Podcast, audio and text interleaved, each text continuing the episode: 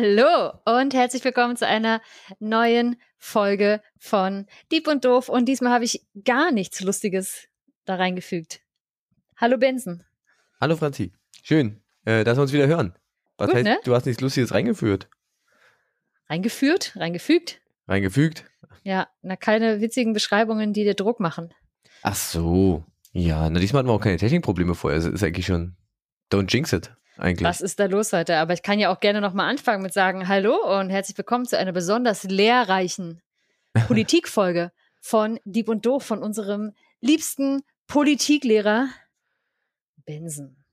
Danke, danke. Ja. Ich musste es ja auch unbedingt beschreien, dass ich Druck haben wollte. Ja. Schön, Ja, ihr ja. da draußen, dass ihr uns wieder äh, die Zeit gebt, euch die Zeit nehmt, uns zuzuhören bei unserem äh, Gesabbel, Ja, bei unseren geistigen Ausführungen und vermeintlichen Antworten auf die wichtigen Fragen des Lebens. genau. Denn was Ja. wir uns hier beantworten, sind die Fragen, die wir zu faul sind, selbst zu recherchieren, die großen Fragen des Lebens, die komplizierten Dinge, die Gedankenexperimente. Und deshalb stellen wir uns die gegenseitig und hoffen auf eine tolle, erhellende Antwort. Und damit es nicht trotzdem ganz so langweilig ist, die Arbeit nicht nur auf einer Seite hängt, bringt der oder die jeweils andere dann noch einen tollen Fun Fact zum Erraten mit. Mhm. Und heute fügen wir hinten noch was Neues an. Seid gespannt. Ich finde es total schön, wie du den, äh, den Punkt, dass wir eigentlich nur zu faul sind, selber zu recherchieren, gekonnt umschifft hast. Ja. Eigentlich sind wir ja nur Faulpelze, die Fragen haben und nicht selber recherchiert wurden. Aber gut, genau. Abrundet wird das Ganze, wie gesagt, mit einem Fun Fact. Wir haben wieder äh, ein Podcast-Getränk, wahrscheinlich jeder, vor der Nase. Und genau, Franzi sagte Oder schon, am Ende gibt es noch ein kleines Zusatz extra. Vielleicht machen wir das öfter, vielleicht machen wir das. Lassen wir es auch, wenn ihr sagt, das ist totaler Blödsinn. Aber ähm, als erstes, traditionell bleiben wir zu. Franzi, wie geht's dir? Wie war deine Woche seit der letzten Aufnahme? Deine zwei Wochen. Mhm. Also mir geht's gut. Ich bewege mich langsam ins Bewerbungsgame, wie man so schön sagt.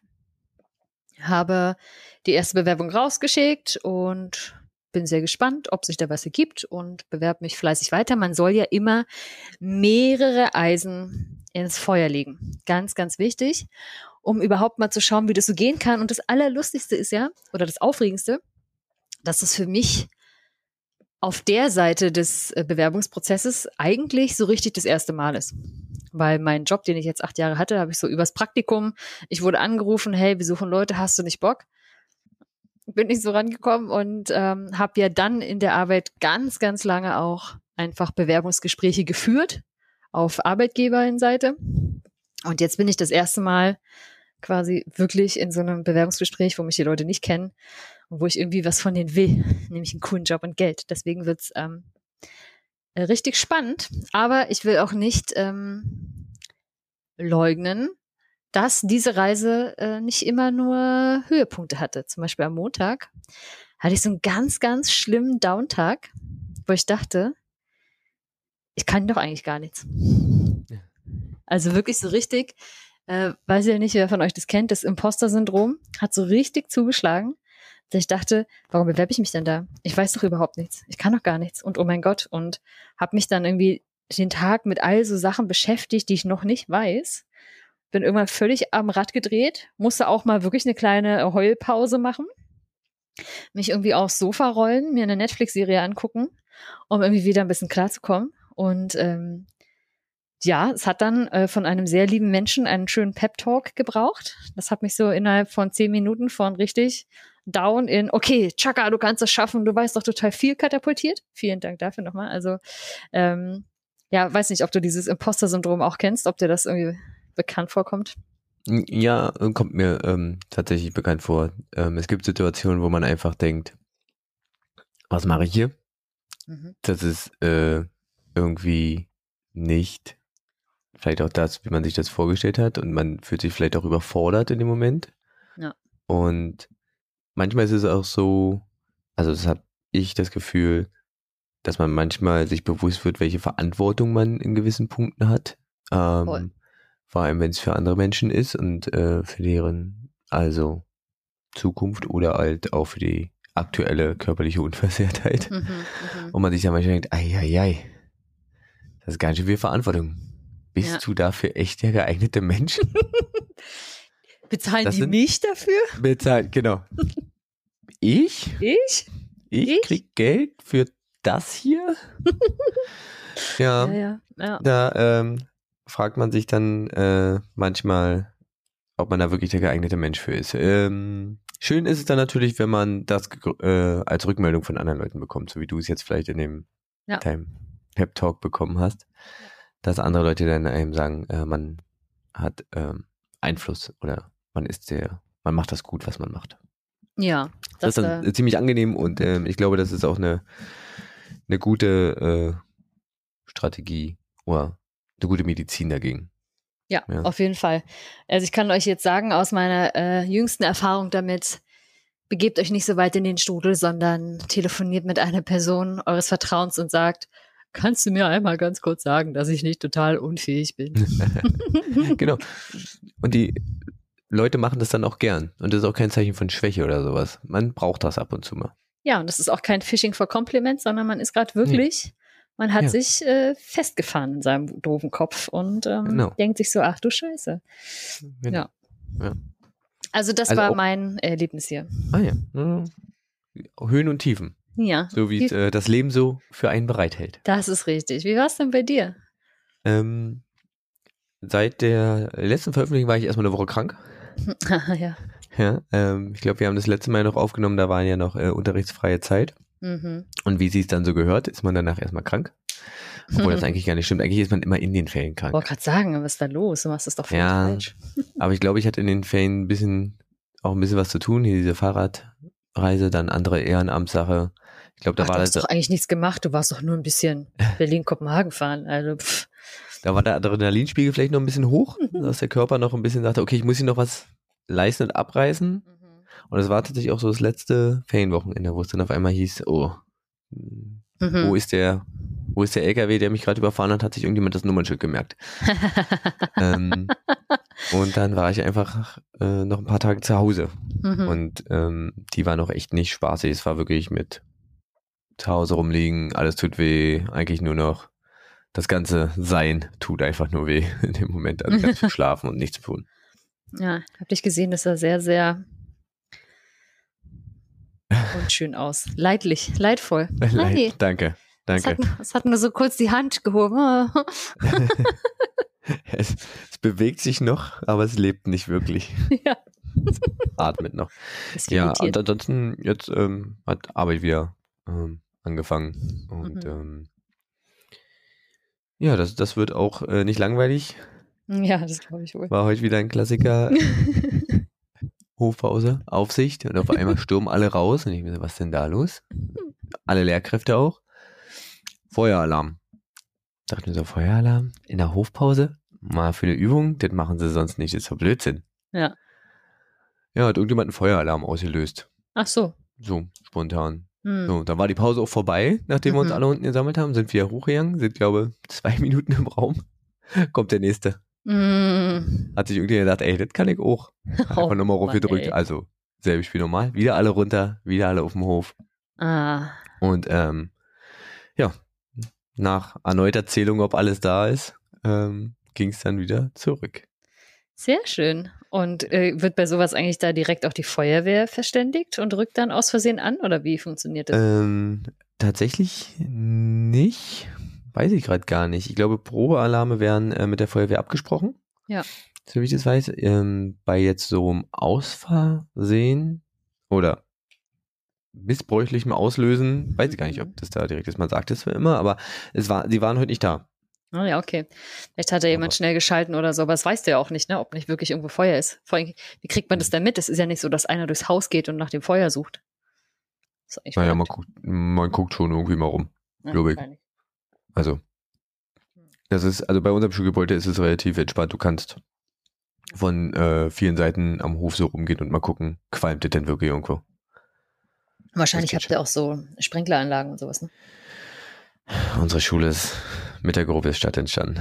Die Ah. hat keine Sprinkleranlagen, glaube ich.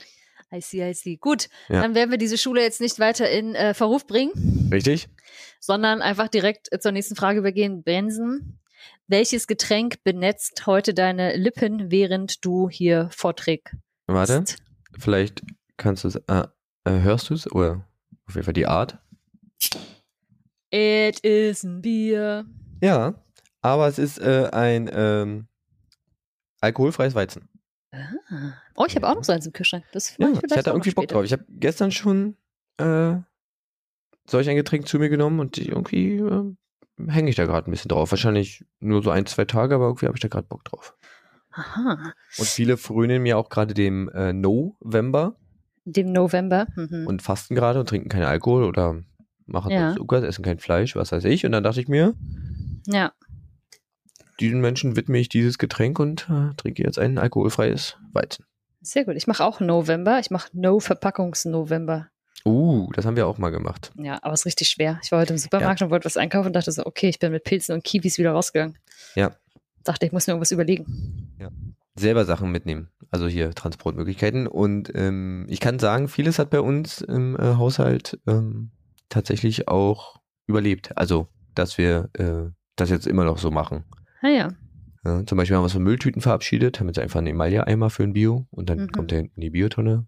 Also Mülltüten sind so sinnlos irgendwie. Mhm. Genauso wie gelbe Sacksachen. Das ist dann halt irgendwie so eine Kiste, wo dann alles reinfliegt, was dann runtergebracht wird. Ähm, Ja. Also so ein paar Sachen Ja, voll gut. blieben halt einfach in der Gewohnheit da. Da hat sich eine Gewohnheit entwickelt. Ja, spannend. Ja, ich bin noch ein bisschen unschlüssig. Also ich habe beschlossen, dass äh, Glas okay ist zu kaufen in Flaschen. Aber Ja. ich weiß noch nicht, also es gibt ja sowas, zum Beispiel heute, ich wollte eigentlich Pelmeni machen. Und da macht man ja auch dann so saure Sahne dazu, aber das glaubst du ja nicht, dass das irgendwie außerhalb von Plastikbechern existiert. Nein. Vor allem, wenn du dann noch die Kombination hast, äh, wenn du äh, zum Beispiel vegan isst. Ja. Wir waren so lange auf der Suche nach veganem Joghurt im Glas. Mhm. Keine Option. Keine Ja, Chance. okay, krass, ja. Wirklich keine Chance. Also es gibt so ein paar Sachen, die dann echt ähm, nicht da sind. Mhm. Normaler Joghurt, klar, aber sowas. Na gut. Okay, also bei mir gibt es heute, ähm, eigentlich ist er schon halb ausgetrunken, deshalb gehe ich vielleicht auch nochmal und trinke so ein alkoholfreies Bier. Vielleicht nehme ich euch gleich nochmal mit an den Kühlschrank. Dann hört ihr noch ein bisschen Nebengeräusche. Aber eigentlich habe ich hier richtig lecker, was ich total toll finde für diese äh, Saison, ist ähm, einfach nur heißer Apfelsaft mit Zimt. Das ist richtig lecker. Ja. Für äh, außerhalb des äh, Novembers auch mit Rum richtig gut. Ja, oder mit Wodka kann man das auch trinken. Das ist ein bisschen wie Apfelstrudel. Aber dann heiß? Ich kenne das nur als kalt. Ich habe es heiß noch nie probiert. Ja, wenn man halt erst heiß macht und dann vielleicht den Alkohol reinschüttet, Hm. knallt Okay. vielleicht nochmal. Aber es gibt so heißer Winter. Beim Trinker-Podcast. Mhm. Voll. Erst noch Philosophie, jetzt Trinker-Podcast. Okay. Sehr gut. Dann äh, würde ich sagen, äh, fangen wir an, oder? Mach das mal. Ich ähm, besorge mir noch nebenbei das schöne Bier Mhm, du hörst mir trotzdem zu? und ich höre dir zu. Okay, dann äh, Franzis Frage war, wie hält sich denn der Herr Assad an der Macht, während der Bürgerkrieg in Syrien schon so lange wütet? Und das habe ich mir angeschaut und ich hoffe, eine halbwegs gute, umfassende Erklärung dafür gefunden zu haben. Ähm, das Themengebiet ist nämlich doch durchaus komplex und ich habe es probiert, so ein bisschen einzustampfen. Also auf so wichtige Sachen. Vielen Dank an dieser Stelle an ähm, den Menschen, der da ein bisschen für mich die Vorrecherche äh, übernommen hat. Wer war das? Ah, Gute, gute Mitarbeiter hält man sich, äh, hält man sich nahe, die verrät man nicht. Wie machst du das denn immer? Mir hat noch nie irgendjemand für irgendeine Fragenbeantwortung Sachen so geschickt. Das kam auch tatsächlich, ich habe auch nicht, äh, gefragt, weil ich, äh, weil ich dachte, hey, der Mensch äh, weiß ganz viel, sondern es kam so proaktiv irgendwann, hey, hier, hab gerade eure letzte Folge gehört, hab mich damit mal eine Weile beschäftigt, habt ihr mal ein bisschen was rausgesucht. Und Toll.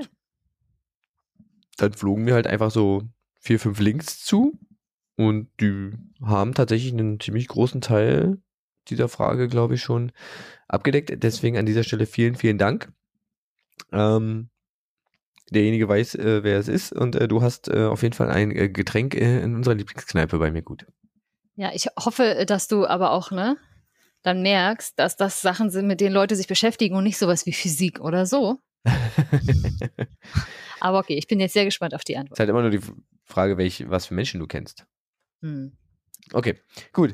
Also, kommen wir mal kurz ähm, zu so ein paar Fakten. Ähm, Bashar al-Assad, so der komplette Name des äh, Machthabers in Syrien, schimpft sich seit dem Jahr 2000 mittlerweile offiziell Staatspräsident.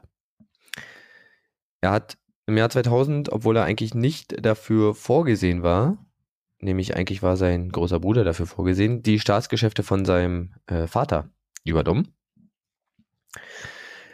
Und beim Vater war es schon so, dass es um den damals so einen richtig, richtigen Personenkult gab. Man kennt das ja aus äh, anderen Diktaturen und so wird das Regime in Syrien um Assad auch genannt mhm. ähm, von PolitikforscherInnen, dass da so ein Personenkult um den ja, Staatsführer entsteht. Okay. Ähm, man kennt das ja auch aus Nordkorea zum Beispiel ähm, oder aus anderen hinlänglich bekannten Diktaturen. Diktaturen. Ja. Aus äh, Funk und Fernsehen. Weiß man, warum sein Bruder das nicht gemacht hat? Ich glaube, der hat selber darauf verzichtet. So ganz klar war mir das, äh, wurde mir das nicht. Ähm, okay. Genau. Auf jeden Fall äh, hat der Vater ähm, durchaus mit äh, harter Hand regiert. Mhm. Und deswegen galt Assad, also der jetzige Bashar al-Assad, der jetzige Staatspräsident oder Diktator, wie man sagen kann, anfangs tatsächlich als Reformer im Vergleich zu seinem Vater. Ja, also Reformer im Sinne von, ähm, dass er 2001 relativ viele äh, Freiheiten gewährt hat. Ja, man nennt das den äh, Dama Damazener Frühling. Ich glaube, es lehnt sich an, an Damaskus, an mhm. die äh, Hauptstadt Syriens, ähm, in dem zum Beispiel ähm, die Redefreiheit ziemlich ausgeweitet wurde. Also für Intellektuelle, für Journalisten und die haben das sehr begrüßt natürlich. Ähm, deswegen war er in diesen Kreisen auch ziemlich beliebt. Und natürlich ist es dann so, dass wenn man solche Sachen gerade wie Redefreiheit ähm, ja gewährt, dass dann natürlich auch Forderungen laut werden, die vielleicht äh, entgegen der eigenen vor politi politischen Vorstellungen äh, geben. Hier war es ganz ähm, konkret die Forderung nach äh, mehr demokratischen Strukturen ja, wir haben ja jetzt gerade schon gehört, dass er das Amt von seinem Vater übernommen hat, also sprich nicht in einer Wahl an sich. Also er wurde mit einer Wahl legitimiert, aber mhm, ey, ja, Wahl halt. Wie, wie demokratisch diese Wahl war, ist dann äh, anzuzweifeln. Und äh, dort wurden halt äh, Reformen hin zu mehr Demokratie gefordert. Und so folgte auf den Damazener Frühling 2001 ja. der Damazener Winter 2002, hm. wo diese Freiheiten zum Großteil wieder eingeschränkt wurden. Ja, also er nahm diese Freiheiten einfach wieder zurück, weil ihm die Forderungen, die laut wurden, einfach nicht gefielen. Ja, das ist ja schon diktat sehr diktatorischer Schachzug. Mhm. Ähm, es ging dann so weit, dass es auch Schauprozesse gegen politische Gegner gab. Ja, das heißt, er hatte die Macht und Kontrolle auch ähm, der Justiz im Land und hat diese quasi zur Legitimation seiner eigenen Macht genutzt, weil ja offiziell politische Gegner oder Leute, die ihm gefährlich werden konnten, auch rechtskräftig verurteilt wurden. Mhm. Ja, das ist ähm, auch eine so, ja, ich würde sagen, so ein Charakteristika, ähm, wie wir sie auch in anderen ähm, Diktaturen finden. Ja.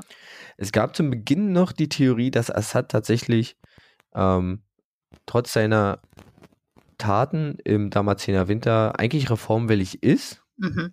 Ja, also eigentlich diesen Kurs weiterverfolgen würde, aber äh, von den alten Strukturen, also sprich von den alten Generälen, von den alten Gefolgsleuten seines Vaters, die natürlich immer im Staatsapparat noch da waren, eigentlich eher zu diesem Verhalten gezwungen wurde. Mhm. Ja, also dass er quasi gar nicht so sehr selbst entscheiden konnte, sondern auf Drängen dieser alten Strukturen, dieser alten Elite diese Freiheiten wieder kassiert hat. Okay. Ähm, später, spätere Untersuchungen fanden äh, aber tatsächlich heraus, dass diese ihm ja wohlwollende Theorie tatsächlich falsch ist. Ja? Okay. Denn kurz nach seiner Machtübernahme oder in den Jahren seiner Machtübernahme ähm, tauschte er tatsächlich Eliten aus. Also die alte Garde oder die alte Elite, die Menschen dort, die alten Machthaber wurden ausgetauscht und ersetzt durch Gefolgsleute, die ihm natürlich wieder nahestanden. Das heißt, er hat schon relativ früh damit angefangen, schon in den Jahren 2001 und 2002 Menschen, die ihm nahestehen, die ihm loyal gegenüberstehen, in wichtige Positionen zu hieven. So dass eigentlich dieser Einfluss von der alten Garde gar nicht mehr so groß ist. Ja, okay. Sodass Mhm. diese Theorie, er sei eigentlich reformwillig, aber beuge sich dem Willen der Alten ähm, nicht aufrechterhalten werden konnte. So, dann kam es ähm, ja zu Wahlen. Er wurde dann äh, 2007 wiedergewählt mit 97 äh, Prozent der Stimmen. Ja, man sieht auch, das war auch vorher schon so. Er wurde halt 2000, er wurde im Jahr 2000 gewählt und im Jahr 2007. Das heißt, die Amtszeit eines Staatspräsidenten in Syrien ist auch relativ lang im Ja. Vergleich zu uns. Ja, die beträgt halt sieben Jahre. mhm. Und in der Zeit nach dieser Wiederwahl, nach 2007, kam es ja dann in ähm, der arabischen Welt zu mehreren ähm, Revolutionen oder revolutionären Vorgängen, Akten, die man gemeinhin als arabischen Frühling kennt. Ja. Ja. Für die Leute, die es jetzt mit dem Begriff vielleicht nichts anfangen können oder nur rudimentär, na, da war vielleicht mal irgendwas, hier nochmal ein ganz kurzer Abriss. Also es war eine Serie von Protesten und Aufständen und Revolutionen, die so im Dezember 2010 begonnen haben, ja, und sich in der arabischen Welt, ja, ausgebreitet haben. Also Ägypten war dabei, Libyen war dabei, äh, Tunesien war, glaube ich, so ein bisschen der Startpunkt, wenn nicht sogar. Und man sagt es auch, man nennt diese ähm, Folge an Revolution auch sehr gerne die Revolution der sozialen Medien, weil das das erste Mal war, dass sich Leute neben den äh, offiziellen Medien, die meisten Staatsmedien waren, über soziale Medien informiert haben, vernetzt Mhm. haben, zu gemeinsamen Protesten aufgerufen haben ähm, und die da gerade bei der Organisation des Protests eine große Rolle gespielt haben. Mhm. Genau. Und die Ziele waren mehr Demokratie, also sie richteten sich gegen autoritäre Staaten, wie gesagt, wie zum Beispiel Tunesien, die Maghreb-Staaten oder in Ägypten und wurde gerade in westlichen Medien oder in der westlichen Welt auch ziemlich positiv bewertet. Diese positive Bewertung ähm, dreht sich mittlerweile in der Nachbetrachtung bei Historikern um. Mhm. Also viele dieser Revolutionen oder dieser Vorgänge, die ähm, Demokratie als Ziel haben, haben das nicht erreicht oder nur Scheindemokratien sind von einer Diktatur in die andere gegangen, sodass der arabische Frühling, ähm, diese ganze Aufbruchsstimmung und diese ganze positive Konnotierung eigentlich nicht das gebracht hat, was es sollte. So. Und Syrien war da relativ spät dran ne? Mhm. und hatte als Vorbild halt die anderen Staaten, wo der arabische Frühling oder diese revolutionären Akte schon vollzogen wurden. Und so hat auch das syrische Volk ähm, nach mehr Reformen, nach mehr Freiheiten ähm, aufbegehrt. Und zu Beginn war es noch so, dass es friedliche Proteste waren. Es gab ein paar Aus, hm, Ausnahmen. Es kam später, also es gab einen so bestimmten Auslöser. Es gab einen Vorfall und zwar haben Jugendliche an öffentlichen Mauern Parolen gesprüht, Mhm. ähm, die sehr regimekritisch waren oder gegen das Regime auf jeden Fall waren. Ja.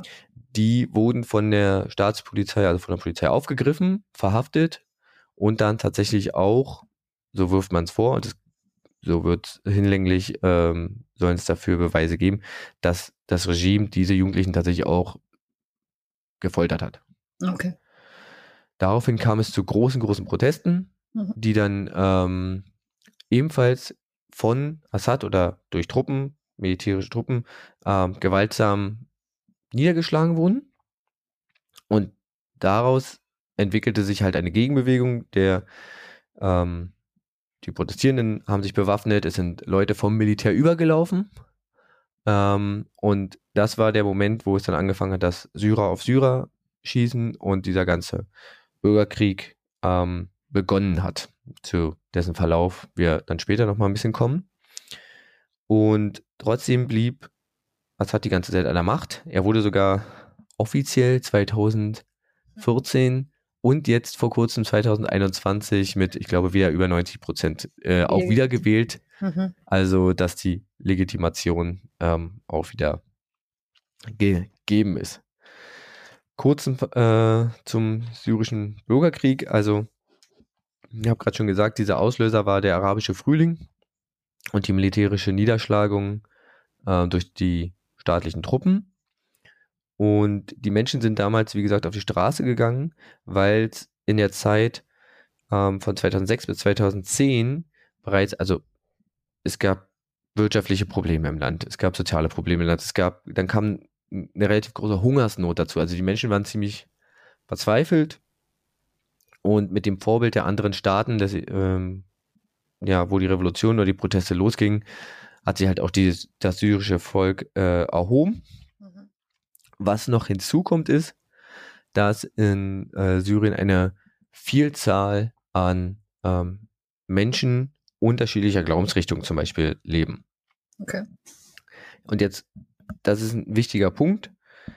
Der Großteil, also der Großteil der Menschen dort sind Muslime, aber die teilen sich halt in verschiedene ähm, muslimische Strömungen auf. Ja. Und der Großteil gehört zu den ähm, zur Strömung der Sunniten, also sunnitischer Islam. Und die ganze Elite und Assad selbst, also die Familie Assad, das Haus Assad und alle, ja, ihm loyal ergebenen Eliten im Militär, in Politik und so, gehören zur ähm, muslimischen Gruppe der Alawiten. Mhm. Ja.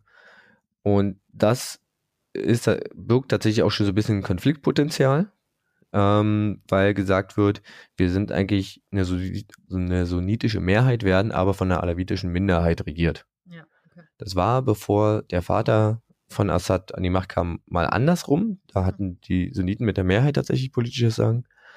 Ähm, und auch da gab es dann Konflikte, weil die Minderheit der Alawiten oder auch andere Minderheiten tatsächlich nicht den Schutz genossen haben, wie es zum Beispiel bei uns in der Demokratie oder in, in eigentlich oder in anderen Ländern mit demokratischer Ausrichtung ist, ja, dass die Minderheit immer irgendwie so geschützt oder repräsentiert äh, werden muss. Okay. Genau. Und diese militärische Reaktion dann halt, gab es dann halt äh, den Bürgerkrieg. Und jetzt mal kurz dazu, ähm, paar Kurzfakten. Ich habe so vier Themenbereiche mal aufgemacht. Ähm, das sind jetzt ein paar Zahlen, aber da muss man immer dran denken, dass sich da einfach Menschen hinter verbirgen. Also man geht in der Zeit ähm, des Bürgerkriegs, der jetzt ja auch schon zehn Jahre dauert, so von 390.000 dokumentierten Todesopfern aus, die dieser Krieg bisher gefordert hat. Davon ungefähr 117.000 Zivilisten. Okay.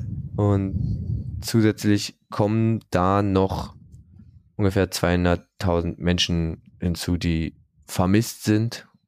Ähm, Wie viel nochmal? 200, also 390.000 dokumentierte Todesopfer. Wow. Davon 117.000 Zivilisten und zu diesen 390.000 kommen nochmal 200.000 Menschen dazu, die irgendwie vermisst sind. Krass. Also vermutlich ebenfalls tot. Wow. Also auf jeden Fall der Großteil davon. Ähm, wenn man jetzt fragt, wer ist verantwortlich dafür, geht der Großteil, wo man es nachweisen kann oder wo man irgendwie gesichert sagen kann, geht der Großteil auf die Regierungstruppen ähm, des Staates äh, Syrien, also sprich den ähm, ja, des regulären Militärs, was auf Assad hört. Das ja. macht die Großteil aus so mit 300, äh, mit 156.000 ungefähr. Ähm, und andere Gruppen wie die Opposition oder der IS, der sich natürlich auch eine Zeit lang in Syrien breit gemacht hat, sind dann im zweistelligen äh, Tausenderbereich, also Opposition 34.000. Ich will jetzt nicht die ganzen Zahlen runterbeten, aber es ist halt ja. echt merkbar oder merklich, dass Regierungsgruppen den, den richtig großen Anteil an den Todesopfern zu verschulden haben. Ja. So, natürlich. Kurz, achso, ja. sorry. Ich habe gerade ganz kurz mal nebenbei aufgemacht, äh, wie die Bevölkerungsentwicklung tatsächlich in Syrien ist. Ja. Und dass die ungefähr ab 2010, also die hat von 1950 bis 2010 komplett äh, zugenommen, fast wirklich wie so eine gerade Linie. Hm. Und nimmt halt seit 2010 kontinuierlich ab. Ja, genau. Also Krass. vor den vor Ausbruch des Bürgerkriegs gab es ungefähr 22 Millionen Menschen, die in Syrien gelebt haben. Hm. Ähm, und davon sind ungefähr 5,6 Millionen Geflüchtete, also die das Land auch verlassen haben. Ähm, und man geht von ungefähr 6,7 Millionen Vertriebenen aus. Also die, sprich auf jeden Fall innerhalb, zwar innerhalb des Landes, also Binnenfl Binnengeflüchtete, Mhm. die noch innerhalb des Landes sind, Ja. aber die ihre Heimatorte verlassen mussten. Das heißt, wenn man das zusammenrechnet, sind das 55 Prozent, also mehr als die Hälfte der vor dem Bürgerkrieg in Syrien lebenden Menschen haben eine Fluchterfahrung. Entweder in andere Länder ähm, oder zumindest innerhalb des Landes. Ja. Das ist krass. Also das ist super, super krass. Mhm. Ähm, die Fluchtziele sind dann zumeist die Nachbarländer. Ja. Ja, auch wenn das im westlichen, in der westlichen Welt manchmal gerne äh, anders dargestellt wird. Ähm, die meisten im Stand Februar 2021 gingen in die Türkei mit 3,6 Millionen Menschen. Krass. Das hat natürlich auch damit zu tun, dass äh, die Türkei gerade den, den Gatekeeper für, für äh, Europa macht. So ein fahnenscheiniger Deal. Ähm, und dann im Libanon 100, äh, 860.000 und in Jordanien 130.000 ungefähr. Ähm, für die Leute, die es nach Europa geschafft haben, ähm, sagen die Zahlen Ende 2020, dass in Deutschland ungefähr 675.000 Menschen sind, in Schweden 108 128.000 und in Griechenland 80.000. Ja, also es nimmt dann rapide ab. Ähm, so viel erstmal zu den Zahlen und Fakten. Wie hat sich der äh, Bürgerkrieg jetzt entwickelt? Also mit Stand 2021 im Februar beherrscht die Regierung wieder große Teile des Landes und vor allem ähm, die meisten großen Städte. Mhm. Das war zwischendurch mal anders. Gerade im Jahr 2015 ähm, waren die Regierungstruppen sehr stark dezimiert und eigentlich nur noch um die Hauptstadt herum, um Damaskus und vor allem an der, also im Westen des Landes, an der Mittelmeerküste, tatsächlich äh, in Kontrolle. Ähm, da hatte sich zwischenzeitlich der, der IS sehr, sehr breit gemacht Mhm. ähm, der dann später auch noch bekämpft wurde, okay. Die Rebellengruppen, sag ich mal, also die Opposition, die sich aber auch aufteilt, ähm, beherrscht große Teile im Nordosten, äh, Moment, im Nordwesten und im Nordosten ist es ähm, die kurdisch geführte syrische demokratische Freiheitsarmee. Also man nennt sie auch die syrisch-demokratischen Kräfte, die vor allem kurdisch geführt sind. Das ist der Stand jetzt. Ähm, aber es gibt da halt noch viel, viel mehr Beteiligte in diesem ganzen, in diesem ganzen Konflikt. Ja. Und zwar haben wir zum einen natürlich die Regierungstruppen, also die Truppen um Assad. Moment, wo habe ich es mir aufgeschrieben? Dortens. Wir haben die Regierungstruppen von Assad, ähm, die unterstützt werden äh, von zum Beispiel der Hisbollah. Das ist eine schiitische Miliz, äh, die eigentlich im Libanon aktiv ist oder von anderen schiitischen Milizen unterstützt werden. Äh, Schiitisch ist, also Schiiten sind auch eine muslimische Strömung, die sich nicht, also mit den Sunniten verstehen, sagen wir es mal Mhm. so. Deswegen sind die auf der Seite von äh, Assad. Mhm. Ähm, und weiterhin hat Assad Unterstützung von großen Ländern wie Russland, was zum einen wirtschaftliche Interessen hat, zum anderen aber auch Interessen. Ähm, Russland hat da zum Beispiel einfach eine Militärbasis, eine, eine, eine äh, Marinebasis und das ist deren Zugang zum Mittelmeer. Und unterstützt wird von, äh, vom Iran, der nämlich ebenfalls schiitisch ist. Mhm. Okay. Diese Gruppe kämpft quasi gegen äh, die Rebellenallianz, also die Southern Front, Mhm. gegen diese kurdisch-syrische Demo äh, Demokratiearmee, also demokratische Armee. Ähm, die werden unterstützt von den USA und Europa, Ja. Ja, sodass wir hier klassischerweise auch wieder so eine Art Stellvertreterkrieg reinrutschen, Mhm. ja, wo auf jeden Fall verschiedene Interessen verfolgt werden und ähm, ja, andere Staaten dafür oder andere Gruppen dafür benutzt werden. Mhm. Ähm, weiterhin werden sie unterstützt von Saudi-Arabien und äh, Katar, Die haben nämlich äh, Interesse daran, dass der Einfluss des Irans sich da nicht ausbreitet, sodass dort auch wieder ähm, Einfluss genommen wird. Mhm. Und dann steht da noch so die Türkei so ein bisschen daneben, die zum Beispiel die Rebellenallianz, also die gemäßigten ähm, oppos oppositionellen Kräfte unterstützt, gleichzeitig aber die mit den zusammenkämpfenden kurdische syrische Demokratiearmee ablehnt, Ja. weil man kennt, äh, man weiß das vielleicht in der Türkei ist ähm, zum Beispiel die kurdische Partei als Te äh, Terrororganisation gebrandmarkt ähm, oder erklärt worden, sodass die, Türk die Türkei und ähm, das Volk der Kurden einen sehr lange anschwelenden Konflikt haben, der an anderer Stelle hier bestimmt nochmal besprechen äh, werden sollte, aber Mhm. hier jetzt den Rahmen sprengen würde. Ja. Das heißt, selbst innerhalb dieser ganzen Unterstützersache ist es sehr, äh, sehr, sehr undurchsichtig, weil mit den einen arbeite ich zusammen, mit den anderen arbeite ich nicht zusammen. Ähm, ich werde nachher in die Folgenbeschreibung noch einen Link zu dem Video von Explainity werfen. Da ist dieser Konflikt nochmal ganz gut dargestellt, auch wer da mit wem irgendwie und wer da mit wem nicht kann. Und es wird am Ende immer unübersichtlicher. Also da sind dann ganz viele Pfeile und wer kann mit wem und wer, ist ja egal. Ja. Also das ist wirklich ähm, sehr, sehr unübersichtlich.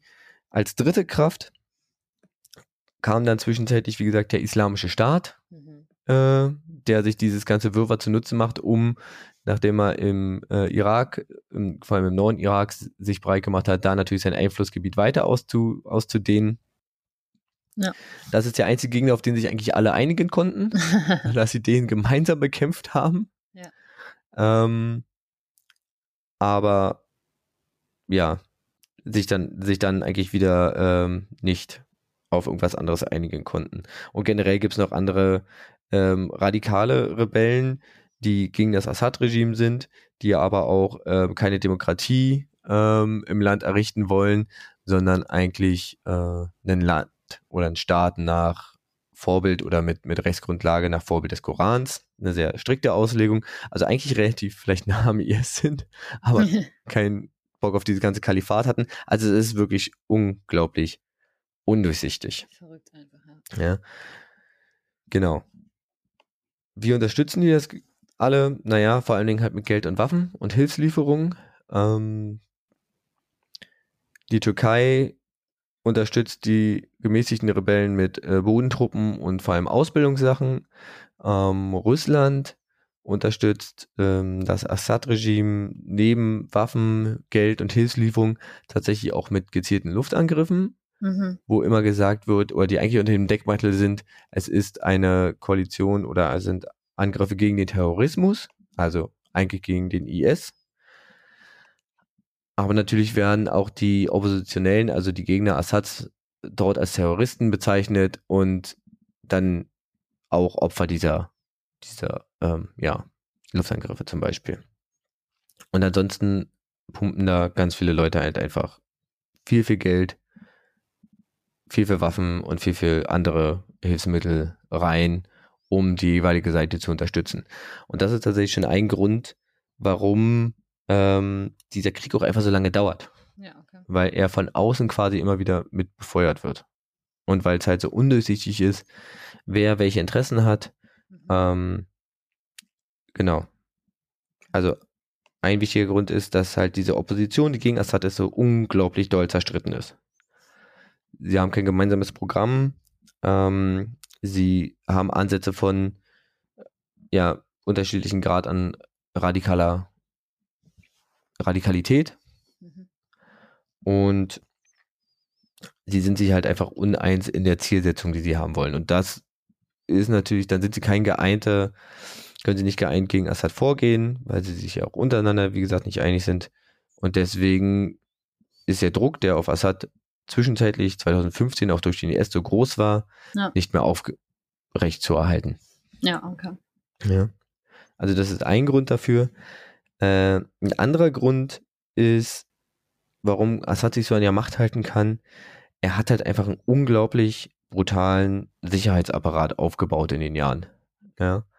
Also es gibt, also er wird beschuldigt, gegen das eigene Volk äh, Chemiewaffen, also Giftgas eingesetzt zu haben.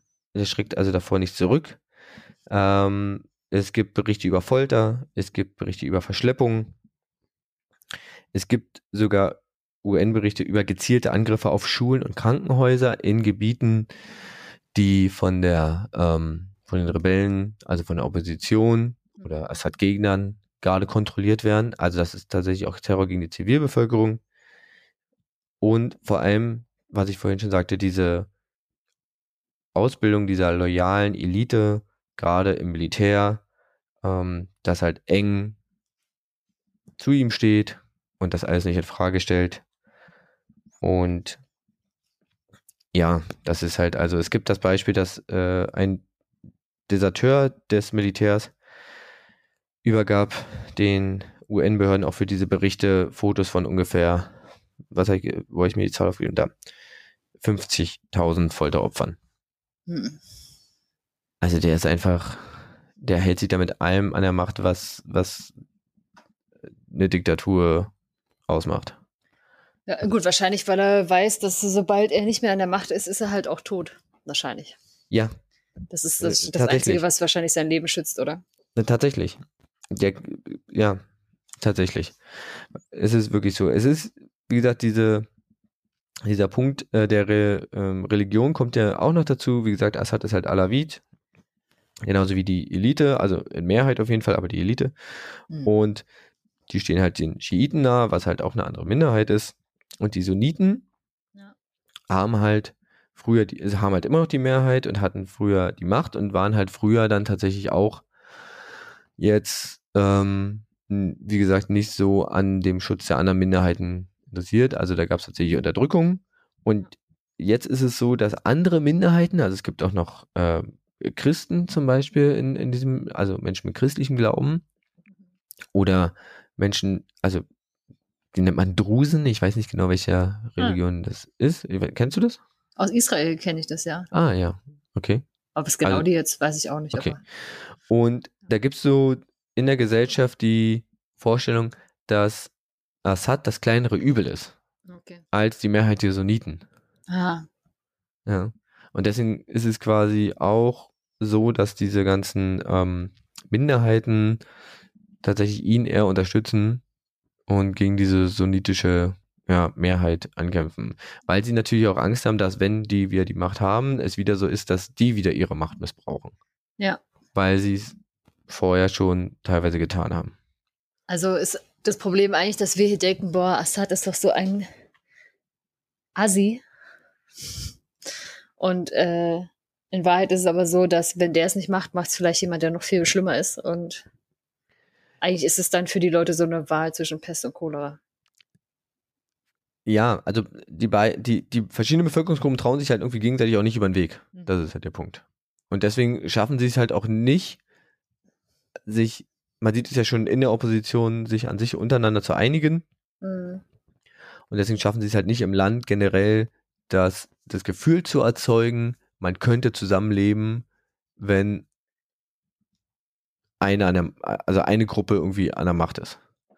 Und irgendwie traut man sich scheinbar auch nicht so sehr über den Weg, dass man sagt, man, man kriegt das gemeinsam hin, irgendwie die Macht so zu verteilen, dass alle irgendwie entsprechend repräsentiert sind. Ja. Sodass lieber Leute das, das kleinere Übel nehmen. Okay. Ähm, genau. Also das Land schafft es oder die Bevölkerungsgruppen innerhalb schaffen es nicht, sich untereinander zu befrieden. Wow. Okay. Na gut. Das ist ja leider oft genau. traurige Wahrheit. Das ist leider traurige Wahrheit, genau. Und das ist ja auch tatsächlich in anderen Ländern auch mhm. teilweise so. Und jetzt ist die Frage, okay, dann wäre es vielleicht der Einfluss von außen. Aber der Einfluss von außen, wie gerade schon dargestellt, ist halt auch gegenläufig. Mhm. Das ist ja auch, geht auch so weit hoch, dass die USA möchte zum Beispiel gerne eine UN-Resolution verabschieden, um zum Beispiel eine Friedensmission, wie es in anderen Ländern ist, von Blauhelmsoldaten, UN-Soldaten dorthin zu schicken. Ja, also es wäre eine Einmischung in ähm, die nationale Souveränität ja. und braucht deshalb die Zustimmung des UN-Sicherheitsrats. So, im UN-Sicherheitsrat sitzt aber Russland und China zum Beispiel auch, die beide sich gegen diese Resolution sperren. Mhm. Und damit kann die UN zum Beispiel auch nichts machen. Ja. ja. Sie können von außen keinen Einfluss nehmen, außer sie unterstützen einzelne Gruppen, wie es jetzt schon passiert. Und das führt momentan eher dazu, dass der Konflikt eher angeheizt wird. Oder dass er auf jeden Fall länger dauert. Und in der Zeit ist Assad halt einfach weiter in seinem vermeintlich gewählten Amt. Ja. Und okay. jetzt ist es auch noch so, dass in den letzten Jahren sich noch gerade im Westen ähm, eine Haltung entwickelt hat, die auch eher nicht darauf pocht, dass ähm, Assad irgendwann mal sein Amt verliert. Mhm. Zum Anfang hieß es immer noch so, Assad muss weg, wir müssen Leute oder wir müssen die Gruppen unterstützen, die da den Willen des Volkes, einen demokratischen Willen ähm, ja, einführen möchten oder ein demokratisches System aufbauen möchten, die müssen wir unterstützen. Ja.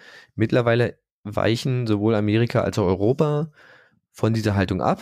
Okay. Ja, also der US-Syrien-Beauftragte James Jeffrey sagte, hm. ich glaube 2020 zum Beispiel, ja, Assad muss ja nicht unbedingt gehen. Man kann ja, man kann ja vielleicht auch mit ihm. Ah, ja. ja. Mhm. Und äh, Amerika und Europa sind da halt nicht mehr so strikt. Und Amerika handelte ja zum Beispiel auch nicht. Präsident Obama damals, ja, lange her, sagte auch, der Einsatz von Giftgas oder chemischen Waffen gegen die eigene Bevölkerung ist eine rote Linie, die man nicht überschreiten sollte. Ja, sollte. So. Naja, oder wo Sanktionen folgen müssen. Mhm. Jetzt hat er es getan, es ist nichts passiert.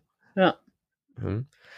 Und Europa begnügt sich halt momentan damit, die Türkei zum Türsteher zu machen. Ja.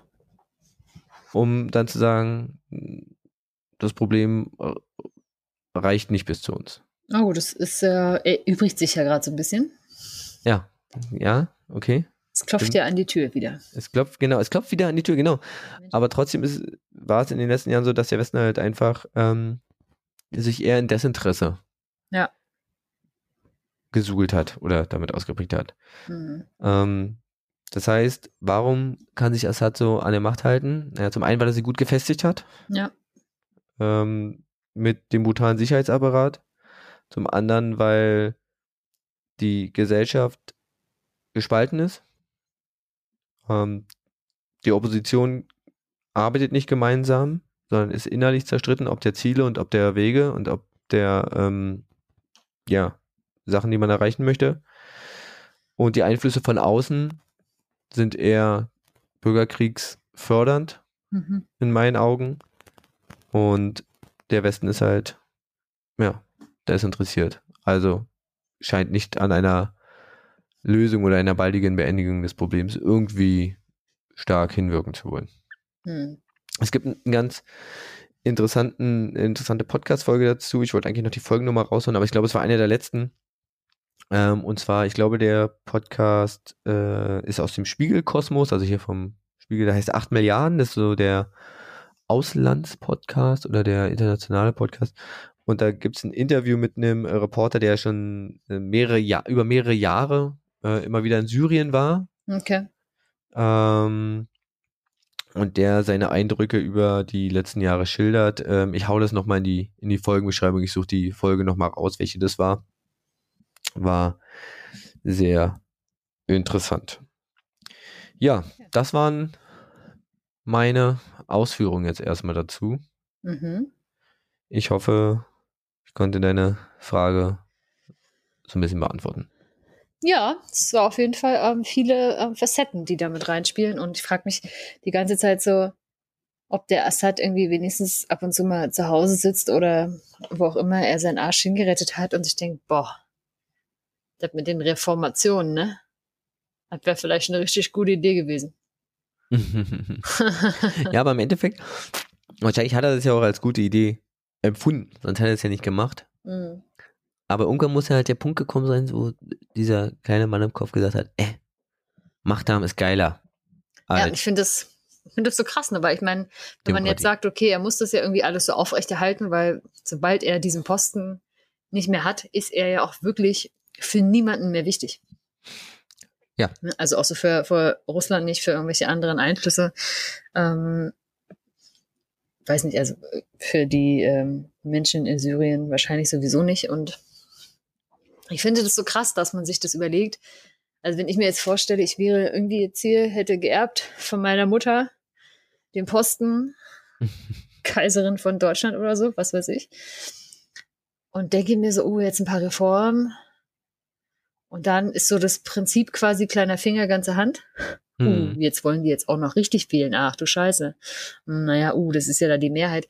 Also warum man nicht vielleicht, keine Ahnung, ne? also einfach an diesem Punkt zu sagen, okay, dann mal zu gucken, wie man das vielleicht wirklich hinbekommen kann, statt einfach nur wieder zu sagen, nee, pass auf, ich unterdrücke euch jetzt einfach lieber alle, haltet die Fresse. Ich bin jetzt irgendwie 40, wir machen das jetzt hier noch 40 Jahre. Und dann, ist Oh, oh, und dann macht es meine Tochter. und dann macht das meine Tochter. Also wisst, also so. Und ähm, ja, also, keine Ahnung. Ich sage, konstitutionelle Monarchie.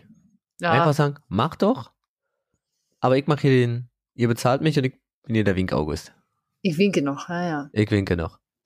Konstitutionelles Kalifat ist das denn? Nee. Was ist das? Ja. Irgendwie so. Ja, also ich Kalif, finde anstelle, Kalif anstelle des Kalifen. Ja. Also ich finde, ähm, ja, ich, ja, ich finde es halt krass. Also ich meine ja auch, ne, diese innerhalb von so Glaubens ähm, diese unterschiedlichen Strömungen.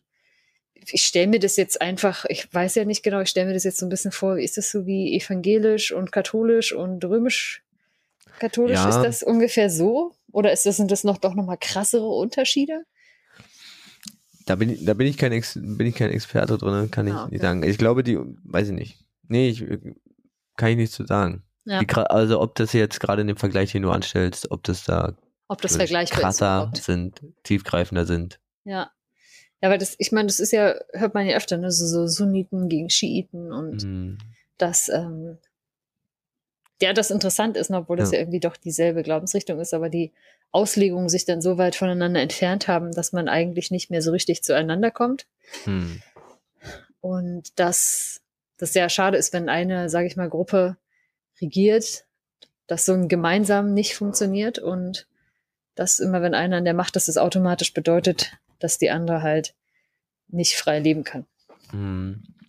Ja, dass so ein Aushandeln nicht möglich ist. Dieser, Ja, dieser, Ja, ja. diese Kunst des Kompromisses so gar nicht funktioniert. Nicht mal, nicht mal ansatzweise. ja, vielleicht müssten wir da aber einfach auch mal als äh, gebeutelte BerlinerInnen hingehen und sagen, wisst ihr Leute, wir in Berlin haben uns jetzt gesagt, mit Religion machen wir gar nicht mehr so viel am Hut. Da zahlt man dann jetzt auch den Preis, dass man ein paar Feiertage weniger hat. Als sie da Stimmt, unten Montag- im, Kat ja, Montag, erster, elfter? als im katholischen Bayern, Brandenburg sogar, hat ja auch äh, da den Feiertag mehr als Berlin. Dabei ist es so Ach so, dicht ja. dran.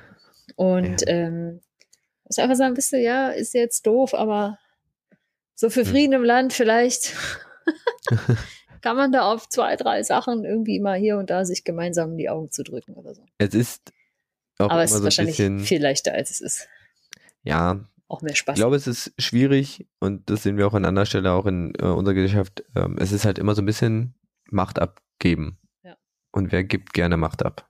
Oder Privilegien? ja, Das muss schon, ja, ja. das sind große Schritte. Das stimmt. Das braucht äh, sehr viel. Genau. Das braucht sehr viel, um sowas zu können. Okay, auf jeden Fall vielen lieben Dank, Benson. Jetzt bin ich mehr im Bilde. Ja, ich nehme mal kurz einen Schluck, habe jetzt doch relativ viel geredet gerade. Ja, schön aus dem Partybecher. Mhm. Auf jeden Fall. Auf jeden Fall. Schmeckt auch wirklich gut. ja, weil welches hast du eigentlich? Ich habe mir jetzt hier nochmal äh, Meisels weiße, alkoholfreie Hefeweißbier aufgemacht. Achso, ich dachte, wir sagen kein. Äh, Natürlich. äh, okay, ich habe hier ein äh, Franziskaner Weißbier. Ah ja. Ich hatte gestern, ein, nur um äh, noch darzustellen, dass es noch viele andere leckere Ja. Biere gibt Lecker, und die lecker, nicht lecker. gesponsert sind. Ich glaube, gestern hatte ich einen Schöfferhofer. Das war auch okay, das war ein bisschen hopfiger. Naja. Aber Ich glaube ist- nicht, dass find's gut. irgendjemand glaubt, dass wir gesponsert sind. Also, Nee. Wer sponsert hier auch den, den Blödsinn? wir sponsern uns hier selbst. Genau. Auch sehr gut. Bist du bereit für den Fun, Fun Fact. Fact? Ja. Yes. Los geht's. Aha. Und zwar, Benson, hast du eine Idee, was sich hinter dem Kranzgeld verbirgt? Kranzgeld. Was ist das Kranzgeld? Hat das was mit dem Frankfurter Kranz zu tun? Soll ich darauf antworten oder nicht? Äh, Nee, warte mal, Frank, bestimmt nicht. Frankfurter Kranz ist so ein, Ge- so ein Gebäck, glaube ich. Damit hat das nichts zu tun. Kranzgeld. Kranzgeld. Beim Kranz denke ich immer so an so einen Kranz, den man irgendwie irgendwo niederlegt, in Gedenken an etwas. Mhm. Ja, auf so einem Grab, an einer Gedenkstätte zu Ehren von irgendetwas. Ja. Ja. Und vielleicht, ach, weiß nicht, kann man das absurderweise äh, von der Steuer absetzen, die Ausgaben, die man für solch einen Kranz ähm, aufbringt. Mhm. Oder es ist ein Posten im, äh, im Bundeshaushalt. Kanzleramt? Im Im Kanzleramt? Bundeshaushalt. Wir haben ja so pro, pro Jahr mehrere Kranzniederlegungen. Da, das hat Überhand genommen. Da müssen wir mal einen Posten im Bundeshaushalt machen. Das können wir nicht mehr über die Blumenkasse machen. ähm, und deswegen werden da bestimmte Gelder eingeplant für diesen Zweck. Das ist das Kranzgeld. Nein. Gut, habe ich mir auch nicht gedacht. Ja. Kranzgeld. Ich bin ganz weit weg, oder? Ja. Ja, okay. Ich bin ganz, gut, dass wir uns da einig sind. Ich bin ganz weit weg. Ja, Ja, da kommt man, glaube ich, auch nicht drauf. Ah, du machst das aber auch. Ist das die Rache für die Physikfrage? Alles was mit Physik zu tun. Nein. Nee, hättest du es auch nicht rausgesucht. Das stimmt wohl. Kranzgeld. Es war früher im Mittelalter eine Steuer auf Frankfurter Kranz als Gebäck. So, Kranzgeld. Mm, Das ist auch schön. Nein, leider auch nicht. Ach, verdammt. Okay. Und ich ähm, ich sage mal so, das Kranzgeld von der Wortherkunft gibt es zwei Erklärungen. Und ähm, man, man weiß es ni- nicht so ganz genau, aber es liegt wohl daran, kommt von so Kranzschmuck für den Kopf. Mhm, so Lorbeerkranz. Ja, eher so mit, weiß nicht, zum Beispiel ein Strohkranz oder auch so ein Myrtenkranz. Und äh, den Frauen früher bei der Hochzeit getragen haben. Anscheinend gab es es mal so als, ähm, als äh, Tradition. Und ähm, dabei wurde zum Beispiel unterschieden, wer zum Beispiel den Strohkranz trug. Da war dann klar, die Frau ist nicht mehr ganz unbescholten, wie man so schön sagte. Ui. Und wer noch den Myrtenkranz äh, quasi präsentieren durfte, galt dann noch als äh, jungfräulich. Aber es gab auch die Idee, dass zum Beispiel jungfräuliche Bräute einen geschlossenen Kranz haben und eben nicht mehr ganz unbescholtene Damen einen äh, offenen Kranz. So, und jetzt Sehr ist das Kranzgeld. Öffentliche Stigmatisierung. Ja, na klar. Aber äh, Frauen dürfen ja auch eigentlich offiziell nur in Weiß heiraten, wenn sie sozusagen unbescholten sind.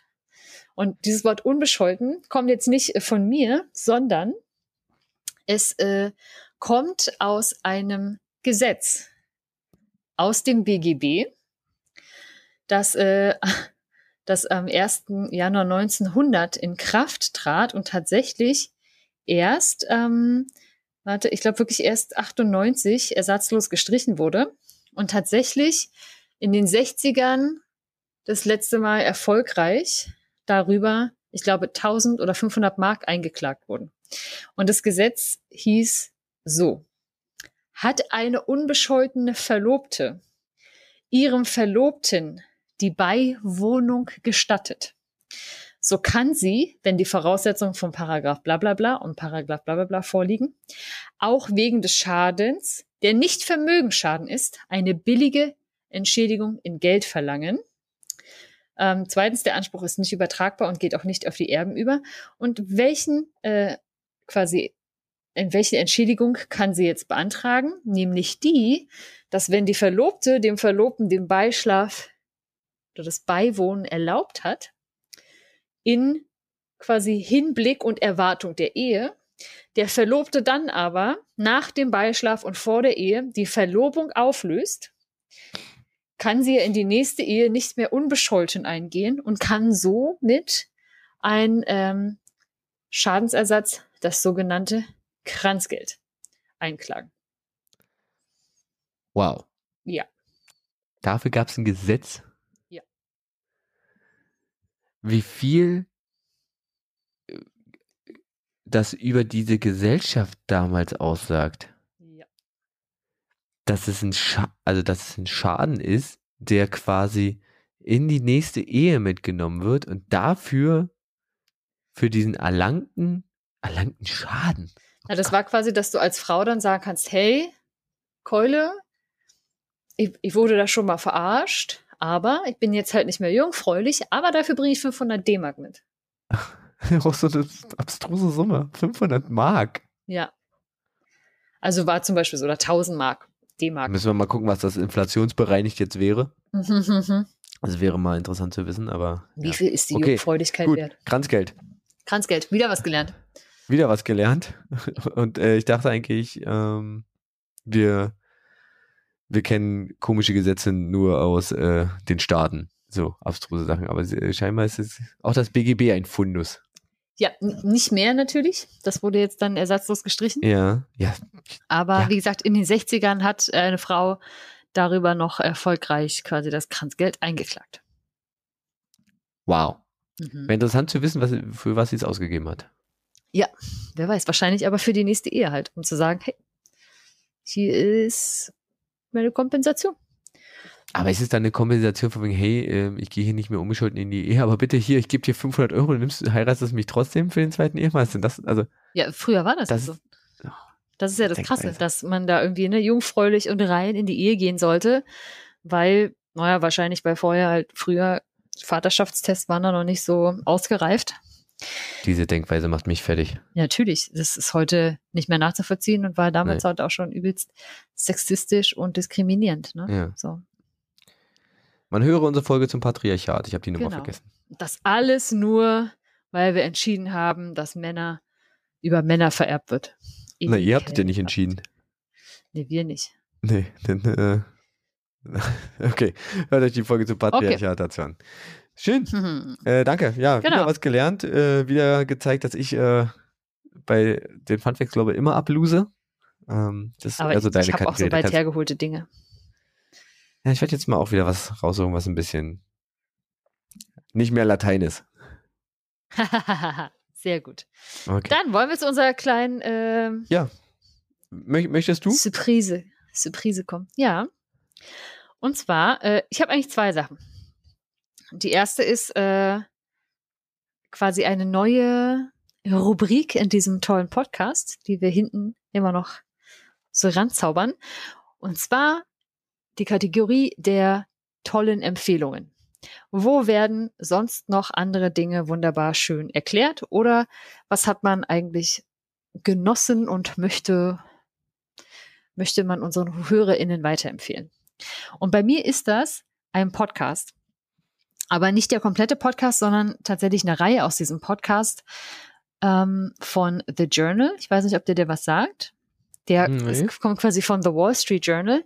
Ah, Und ja. die haben jetzt so eine Reihe, das sind, glaube ich, aktuell acht, sieben oder acht Folgen, äh, nennt sich The Facebook Files. Und ah, da arbeiten die in ungefähr halbstündigen Beiträgen tatsächlich äh, so ein bisschen auf, was in diesen Facebook-Files äh, veröffentlicht wurde. Durch diese äh, Whistleblowerin auch. Und haben die auch tatsächlich in einer Folge ähm, zu Gast im Interview. Und das finde ich wirklich sehr, sehr interessant äh, aufgearbeitet und sehr gut verständlich, wenn man sich da mal gefragt hat, okay, wie funktionieren eigentlich diese Algorithmen bei Facebook? Wie funktioniert es, dass da irgendwie noch so viel Hate Speech durchrutscht? Ähm, vor allem auch sehr interessant natürlich diese Studien zum Thema ähm, mentaler Gesundheit von vorrangig jugendlichen mhm, mhm. Mädchen und was Social Media, insbesondere Instagram, eigentlich dazu beiträgt, dass äh, das nicht so toll ist und was die da irgendwie auch alles schon gewusst haben und was ich auch sehr interessant finde, eben dieser Einblick, dass sie ja nicht komplett unwillens sind, irgendwie das zu korrigieren, aber wie manchmal vielleicht so der, ich sag mal so, naja, die wirtschaftlichen Einbußen denen zu doll wären und das ist echt dann krass. Und aber teilweise auch, wie das technisch einfach richtig, richtig schwer zu lösen ist, diese Plattform anständig zu moderieren. Mhm. Ja, also das würde ich euch empfehlen. The Journal und die Facebook-Files auf Englisch, aber es ist echt mega gut, sich das anzuhören. Okay. The Journal. Ich schreibe es mir auf jeden Fall mal auf, ich kann es nicht. Und höre da mal rein. Ich gehe davon aus, dass es englischsprachig ist. Ja, das ist auf Englisch, genau. Okay. Ja. Gut. Super. Ich, Und? glaub, ich, ich weiß nicht, ich glaube, ich kann nichts empfehlen. Weiß nicht. Nichts Tolles gelesen. Weiß nicht. Muss ja auch nicht. Vielleicht hast du zum nächsten Mal was. Vielleicht habe ich zum nächsten Mal was, ja. Genau. Und jetzt haben wir noch eine Sache, die Benson und ich vor einer Woche oder so mal lose besprochen haben und dann besprechen wir das jetzt einfach hier nochmal zusammen mit euch. Denn unsere Jubiläumsfolge nähert sich ja. Stimmt. Und Benson hatte eine astrein coole Idee, was wir da machen. Erinnerst du dich? Äh, nee. also so lose, weiß ich. Wollten wir die Themen irgendwie des, des Jahres nochmal durchgehen? Genau, Lieblingsthemen ja. irgendwie? Ja. Und ich würde So bisschen- vorschlagen, So ein bisschen Meta. ja, und ich würde vorschlagen nämlich, dass ähm, am 21. kommt ja unsere nächste Folge raus und dann die vom 5. wird unsere, unsere Jubiläumsfolge sein, weil Anfang Dezember Genau. kam auch unsere erste richtige Folge raus. Genau. Der Und- 21. war der Teaser damals Genau. und äh, Anfang Januar zum Nikolaus kam die erste richtige Folge damals Genau. raus. Ja. Und diesmal dann Jubiläum zum fünften und deswegen haben wir uns gedacht, wir greifen einfach nochmal ein paar Themen aus dem Jahr auf. Hat sich da irgendwas getan? Gibt es was Neues zu berichten? Aber vor allem auch, wenn ihr euch zu irgendeinem Thema nochmal ein paar kleine extra Informationen wünscht. Ich weiß, ich wurde für die Anthroposophie-Folge irgendwie viel angesprochen, ob man da nicht nochmal eine zweite Folge machen kann. Und ich habe tatsächlich auch schon echt ein, zwei coole äh, Sachen noch gehört ähm, und rausgefunden schon, die dazu passen. Und dann würden wir einfach zu ein paar Themen, die euch und uns besonders bewegt und interessiert haben, nochmal ein paar kleine Updates geben. Genau, also sprich, ihr könnt uns äh, Mail schreiben, ihr könnt uns wie immer irgendwie erreichen. Ihr kennt ja die Kanäle Twitter, Instagram unter dem Handel lieb und doof und so. Oder einen Kommentar oder E-Mails an franzi oder benson at liebunddoof.de. Genau. Wenn ihr euch nochmal ein Thema zurückwünscht von den letzten, Gott, wie viele Folgen sind es dann? 25? Mhm. 24? Das ist ganz schön viel schon. Ei, ei, ei. Ja, ja. Cool. Und dann haben wir ein Jahr Dieb und Doof rum. Dann haben wir ein Jahr Dieb und Doof rum. So ist es. Ja. Und wer uns gerne ähm, Sprachnachrichten oder Audiodateien als, keine Ahnung, Glückwünsche, Feedback, irgendwas schicken möchte, die dann, wenn die Qualität gut genug ist, im Podcast landen, dann macht auch gerne das. Wir würden tatsächlich gern all unsere HörerInnen auch mal zu Wort kommen lassen. Ja, Genau. Und natürlich gerne wissen, wie euer Jahr mit Dieb und Doof so war. genau. Ja, wer weiß. Und was ist euch hängen geblieben? Hat euch irgendeine dieser Informationen zum beeindrucken, klugscheißen oder die Welt besser verstehen geholfen? Genau. Oder Partywissen. Konntet ihr irgendeinen Kneipenquiz damit gewinnen, zum Beispiel. Ja, Gott, manchmal fehlen mir die Worte, ey. Das ist völlig okay. Es ist auch spät, ist müde, Ja. du warst arbeiten. Das stimmt. Das stimmt. Alles Okay, dann ähm, bringen wir das Ganze hier noch zu Ende. Mhm. Und zwar mit einer äh, neuen Frage. Ja, stimmt. Oh Gott. Ja, ja, eine, eine musste noch, bevor muss ich noch. die Geburtstagsfolge kommt. Ja, okay. Und, ähm, Sag mir bitte, dass es nichts mit Physik zu tun hat. oh Mann, okay, ich nehme eine andere. Nein, das war ein Scherz. ähm, Evil. Jein, ich glaube, ich glaube, ich wollte dich auswählen lassen aus drei Fragen. Ich glaube, eine hat, hätte rudimentär mit Physik wahrscheinlich zu tun. Soll ich Lass mich doch aus streichen? zwei Fragen auswählen. Soll ich dich, wollte gerade sagen, soll ich dich nur aus zwei Fragen auswählen lassen? Ja. Okay. Na dann, ähm, ja, aus zwei Fragen. Eins oder zwei? Welche willst du haben? Zwei. Zwei. Ja. Okay, wir hatten äh, am letzten Wochenende Mhm. wieder die Zeitumstellung. Ja. Und ich will einfach wissen, bringt das eigentlich überhaupt was? Ist, okay. ist das notwendig? Also klar, ich schlafe auch ja mal eine Stunde länger, ja. aber ich merke jetzt zum Beispiel unter der Woche, ich bin abends schneller müde. okay. Also irgendwie hat sich das bei mir nicht so, äh, ja, pegelt sich das noch nicht so ein. Hat das, ähm, also die Frage ist, Zeitumstellung, bringt das wirklich was? Und welchen Effekt hat das vielleicht so auf die, ja, auf den, auf den Körper? Okay. Ja, gerade für Menschen, die vielleicht eh schon so ein bisschen Schlafrhythmusprobleme haben. Mhm. Okay. Ja. Gut. Ja, dachte aus Nehm der ich mit. Aktualität heraus. Ja, ist doch gut. Mhm. Gut. Kannst du wahrscheinlich jetzt schon beantworten. Ich weiß relativ viel darüber tatsächlich, ja. Siehst du? Ja. Bin ich mal nett. Bin ich mal Ja, es ist super. Ja, ich habe mich damit tatsächlich mal beschäftigt, weil viele das sagen und ich zum Beispiel noch nie irgendein, irgendwas gemerkt habe an mir, dass mir das aufgefallen wird. Ah ja, krass. Nee, ich merke, also sonst weiß ich, ich erinnere mich nicht dran, aber irgendwie habe ich jetzt das Gefühl, dass es so ist. Ja, spannend. Ja, wenn es bei euch da draußen auch so ist, dass ihr Erfahrungen habt nach Zeitumstellungen weder in die eine noch in die andere Richtung, ähm, dann meldet euch doch bei uns. Oder wenn ihr äh, kluge äh, Eselsbrücken habt, um sich zu merken, wann man das vorstellt, wann man die Uhr zurückstellt. da gibt es ja auch diverse Sachen. Das stimmt. Die sind sehr cool. Genau. Ja. Also schreibt uns eine Nachricht. Ihr kennt die Kanäle. Ich wiederhole es jetzt nicht nochmal. Wir sind schon ziemlich lang. Ich hätte gar nicht gedacht, dass wir so lang machen. Und dann wünsche ich euch auf jeden Fall schon mal noch einen schönen Abend, einen schönen Tag, einen guten Morgen, Guten alles. guten alles. Gute, Guten Hunger. guten Hunger. Genau. Ciao. Ciao.